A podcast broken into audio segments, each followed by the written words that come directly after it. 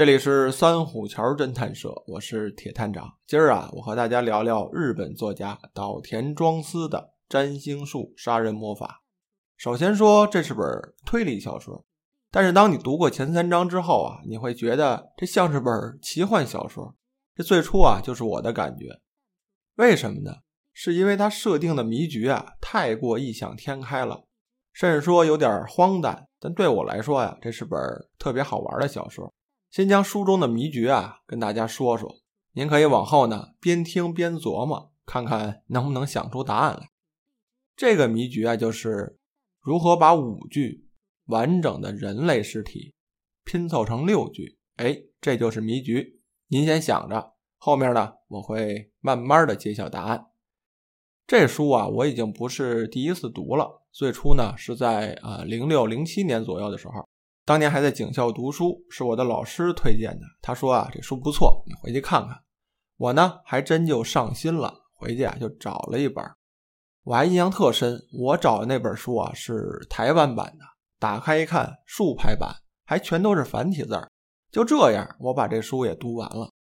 而且记着，当时这书啊还有另外的一个名字，叫做《占星惹祸》。嘿，您听这名啊。我当时就觉得，我说这是本正经的推理小说吗？怎么有点这个情色小说的味道呢？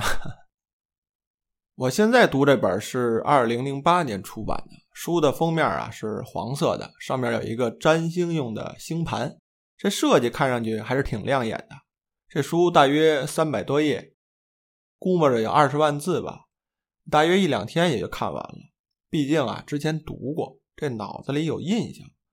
所以读起来比较顺畅，但是我给您提个醒儿，您要是第一次读的话，会感觉这书挺没劲的，因为它不像一般的推理小说啊，里面会有什么悬疑恐怖的气氛。对于人物的描写呢，它采用的是一种极简风格的，哎，可以这么说。呃，您说了，这书呢，既然这么枯燥无味的，你推荐它干什么呢？因为这书啊，它神就神在这儿了。按我的说法。它就是一本游戏的说明书。您还记着，在早年间的时候，咱们打这个电脑游戏都会去买这种袋装的光盘，这里面啊会附一张说明书，哎，告诉你这游戏怎么安装，怎么打汉化补丁，还有一段啊就告诉你这游戏怎么玩，怎么通关。这书呢就有点这意思，纯是为了玩而写的。接下来啊，咱们再说说这位作者。日本作家呢，岛田庄司是一九四八年出生于日本的广岛，今年老人家有七十二岁了。他和中国读者的交流啊还是比较多的，经常在北京、上海参加一些活动。哎，您在网上还能找到一些照片我印象特深的一张是老人家长发披肩的，戴着一个大号的蛤蟆镜，一身紫色的西服，一看就特有艺术范儿。他这形象啊，和他的职业经历一定有一定的关系。我给您念叨念叨，他都干过什么啊？他最初呢，啊，喜欢音乐，做过音乐家，自己还发行了一张爵士乐的专辑。他还喜欢画画，当过插画师。他还当过占星术士。哎，您听这职业，这个占星术啊，在日本好像是一个挺火的职业啊，在咱北京就是一个。摆摊算命的大仙儿，哎，您就可以这么理解。岛田庄司呢，是在他三十三岁的时候发表的第一部作品。发表的这部作品啊，就是咱们接下来要讲的这部《占星术杀人魔法》。这本书放当年还差点拿奖，这个奖呢还特别有名，算是殿堂级的奖项，就是江户川乱步奖。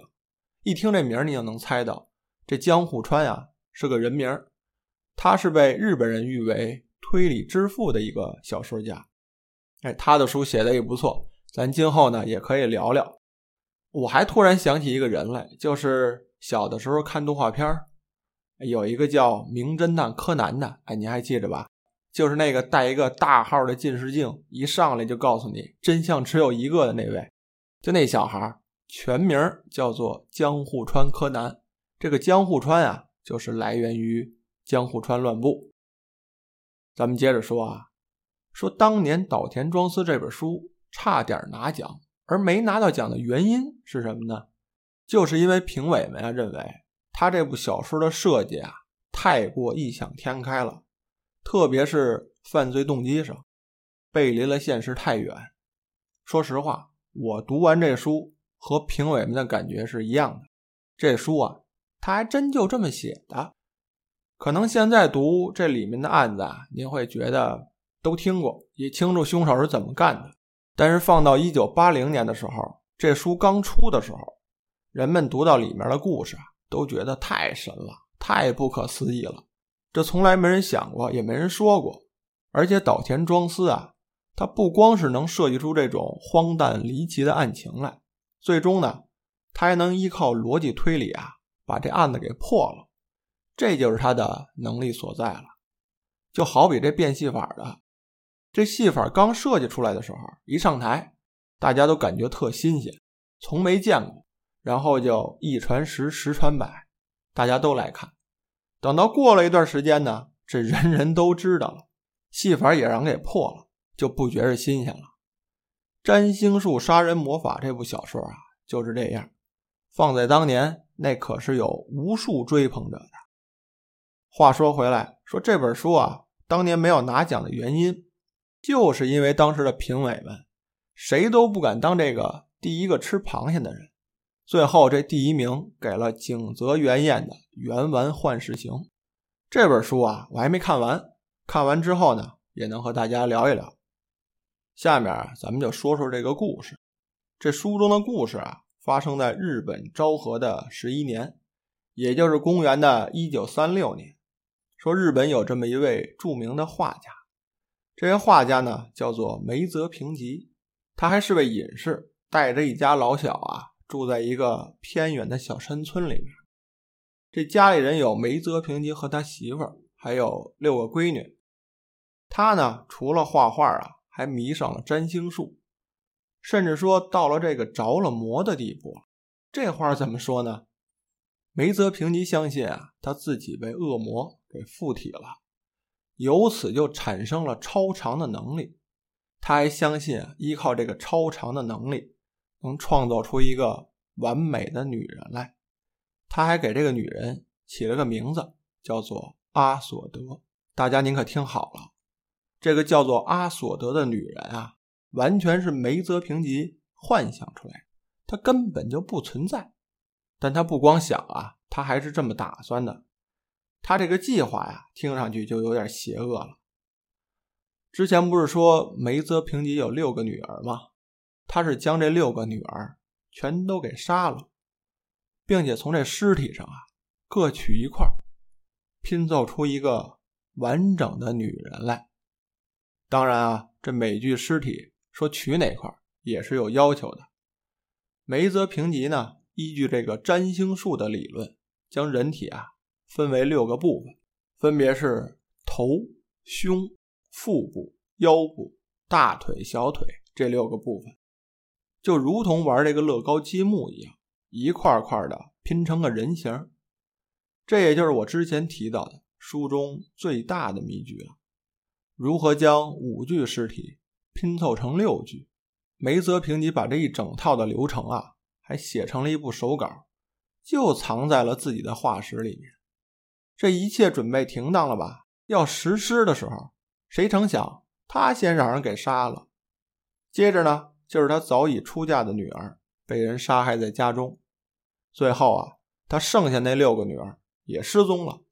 这尸体呢，在持续一年的时间里啊，陆陆续续的被发现了，被埋在了日本的各地，而每个人身上啊，都被切掉了一部分。这刚好和梅泽平吉那个邪恶的想法相吻合。难道是说他又死而复生了吗？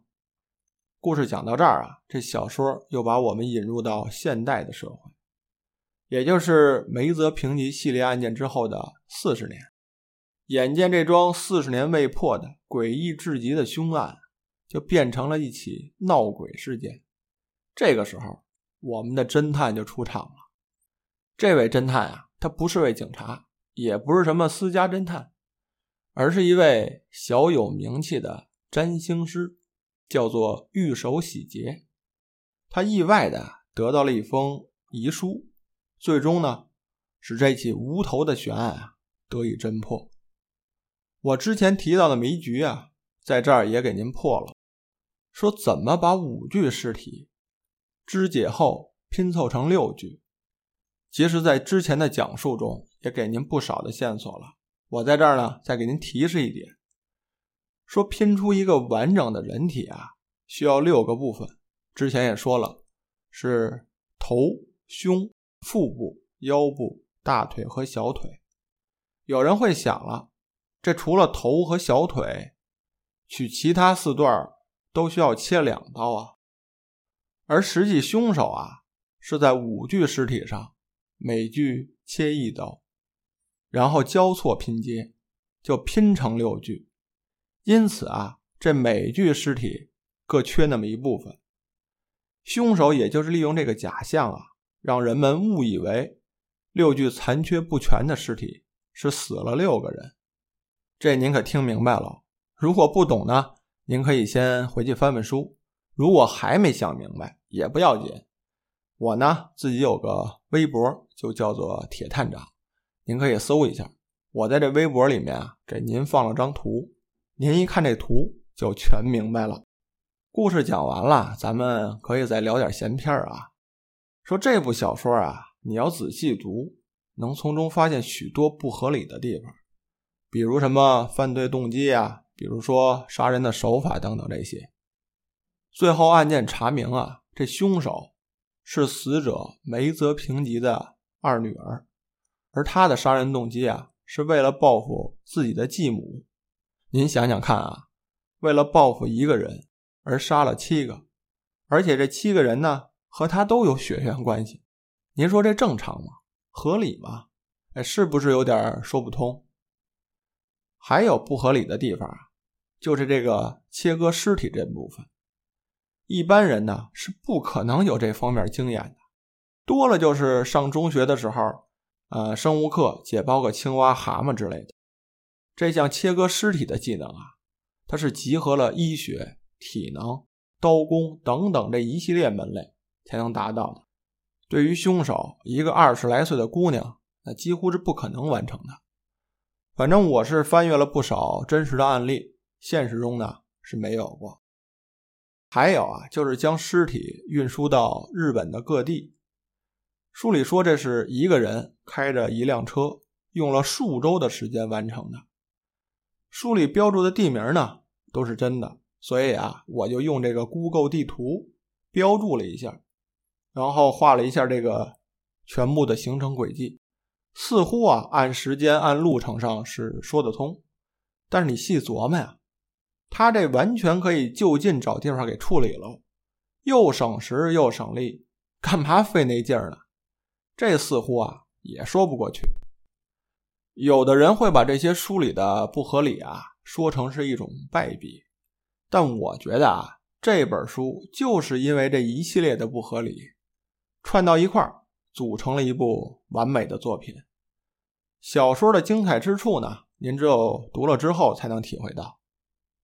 我觉得啊，今后他也不会拍成什么电影啊、电视剧，因为他那个风格啊，拍出来也不会好看。要是做成个什么恐怖游戏之类的，我倒觉着不错。岛田庄司这个风格呀，就是推崇解谜至上，这也是他作品与众不同的地方。还成为了日本推理小说中本格派与新本格派的一个分水岭。像岛田庄司之后啊，又出了一批的作家，像什么灵石行人啊，这风格都很像。您别看他们设定的谜局啊异想天开，但现实中啊还真的发生过，真算得上是只有你想不到的，没有办不到的。据这个真实的记载，说在2007年意大利的一则新闻上，说当年的七月的一天啊，罗马市消防局接到了报警，称市郊一处垃圾场啊发生了火灾。消防员在扑灭火灾现场后啊，发现了一具完整的人体骨架，还有一些散落的衣服。经检验啊，发现这副骨架竟然是由五名不同的受害者组成的，但看上去啊，就像出自同一个人的身体。鉴定结果表明，这五名受害者是三女两男，岁数啊，分别是在二十岁到五十五岁之间。死亡的时间呢，是从一九八六年至二零零六年。这跨度二十年之久啊！究竟这副人体骨架是怎么来的？这受害者又是怎么死的？始终啊就没有个答案。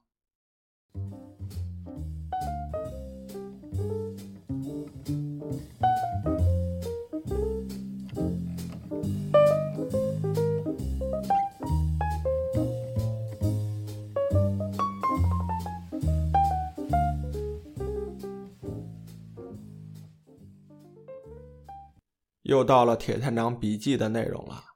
今天为大家介绍一下人体的骨骼。人体共有二百零六块骨头，它们相互连接成人体的骨架，分为颅骨、躯干骨和四肢骨三大部分。其中，颅骨有二十九块，躯干骨五十一块，四肢骨有一百二十六块。儿童的骨骼实际上有二百一十七至二百一十八块，出生婴儿的骨头多达三百零五块，因为儿童的骶骨有五块，长大成人后合为一块；儿童的尾骨有四到五块，长大后也会合成为一块。再为大家介绍一起有关骨头的案件，在欧洲曾经有这样一起案件。警方在一处沿海的洞穴内发现了一具女性的尸体，而整具尸体被发现的时候，如同一具完整的人体标本被完全的肢解开。凶手将人体的骨骼与肌肉完整的分离，摆在地上。经过警方的检验，肢解后的骨骼共有一百一十七块。